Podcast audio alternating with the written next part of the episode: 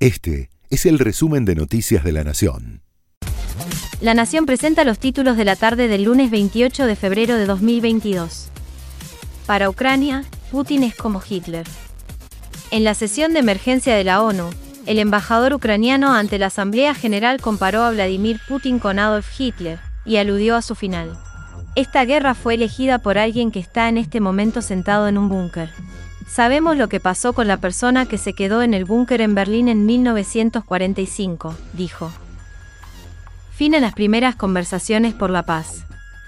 Los negociadores rusos y ucranianos dieron fin a las primeras jornadas de negociación, con sede en Bielorrusia, para lograr un cese de hostilidades. Los delegados volverán ahora a sus países y prevén una segunda ronda de negociaciones. Finlandia y Suiza rompen su neutralidad. La primera ministra finlandesa confirmó que enviará asistencia militar a Ucrania, terminando con su neutralidad tradicional.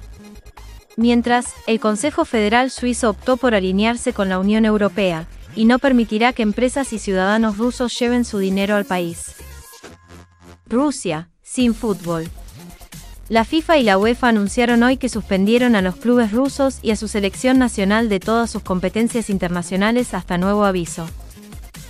Bielsa se va, pero los hinchas del Leeds no lo olvidan.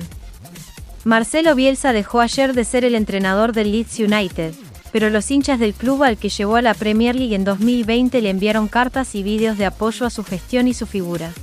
Este fue el resumen de Noticias de la Nación.